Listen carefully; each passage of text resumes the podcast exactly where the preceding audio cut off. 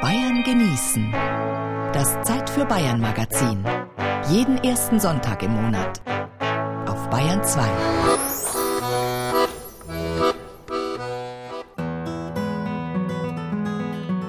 In einer Rabatte vor dem Häuschen stand der größte Geißblattstrauch, den ich je gesehen.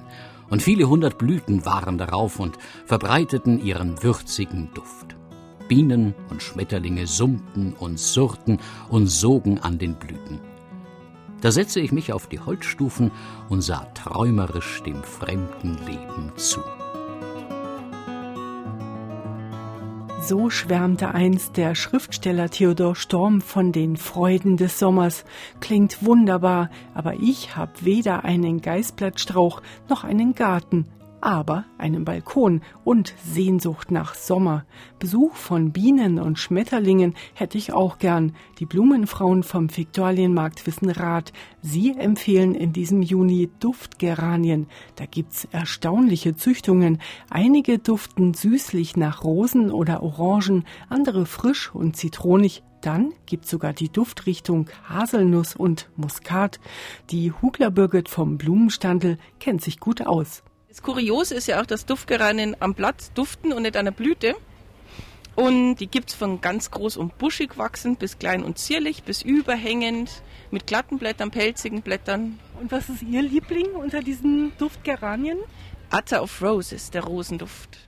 Ganz wichtig, wer seine Duftgeranien fürsorglich jeden Tag gießt, der braucht sich nicht zu wundern, wenn sie bei solcher Pflege das Duften völlig einstellen. Nasse Füße mögen die nämlich gar nicht. Geranien sollten wir generell sehr trocken halten, wenn es warm ist und wenn sie trocken gehalten werden. Da duften sie am besten. Was passiert, wenn man es zu gut meint und die jeden Tag gießt, dann duften sie nicht mehr? Ja, erstmal duften sie nicht mehr und dann wachsen sie auch nicht gescheit. Also die kommen ja aus Südamerika eigentlich so und die sind so trockenes Klima gewöhnt. Also ein bisschen zurückhaltend sein. Zweimal pro Woche gießen reicht der Duftgeranie. Und bei dem Stichwort Zurückhaltung fällt mein Blick auf gelbe Blüten, an denen das Schildchen Schokoladenblume steckt. Da kann jeder dran riechen, ohne die Bikini-Figur zu gefährden. Die Blume riecht tatsächlich nach Vollmilchschokolade und selbst ausdauerndes Schnuppern hat null Kalorien. Sie blüht von Mai bis September und zieht Bienen, Hummeln und Schmetterlinge an.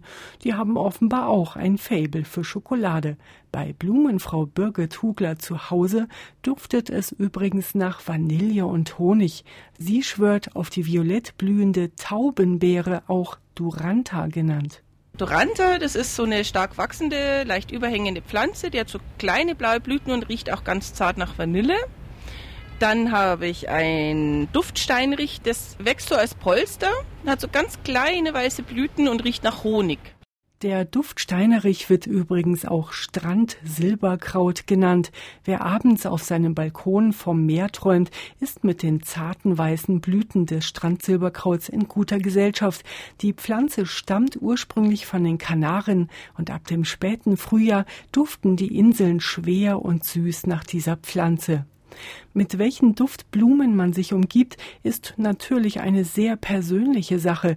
Was die beste Freundin begeistert, kann einen selber nerven. Also stärker duftende Blumen lieber nicht als Mitbringsel hernehmen, rät eine andere Marktfrau. Die Düfte nimmt ja auch jeder selber anders auf. Das sieht man immer wieder. Der eine sagt, es duftet gut, der andere sagt, um Gottes Willen ist das schlimm.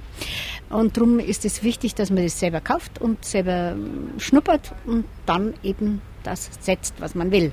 Also ich würde sagen, einen Rosenduft kann ich immer verschenken und mit verschiedenen Duftgeranien würde ich überlegen. Jeden Duft mag man da halt einfach nicht. Aber ein Lavendel ist ja wieder was anderes. Lavendel mag ein jeder. Der Lavendel ist der Gentleman unter den Duftblumen. Seine Blüten duften nur dezent und leider auch nur ein paar Wochen lang.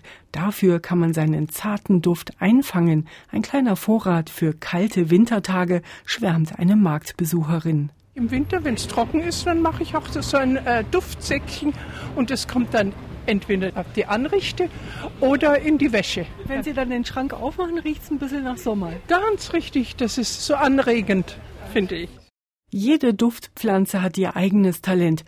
Da gibt's dann noch die, die nicht nur der menschlichen Nase schmeicheln, sondern auch noch andere Balkonbesucher verscheuchen, die eigentlich niemand so richtig gerne hat. Ich habe auch keine Lust, an lauschigen Sommerabenden Mücken hinterher zu jagen. Die Marktfrau weiß Rat. Das war jetzt der Weihrauch. Und das ist die Katzenminze. Es sind zwei äh, Hängepflanzen, die man zwischen Balkone reinpflanzen kann, zwischen Geranien, gegen Mücken.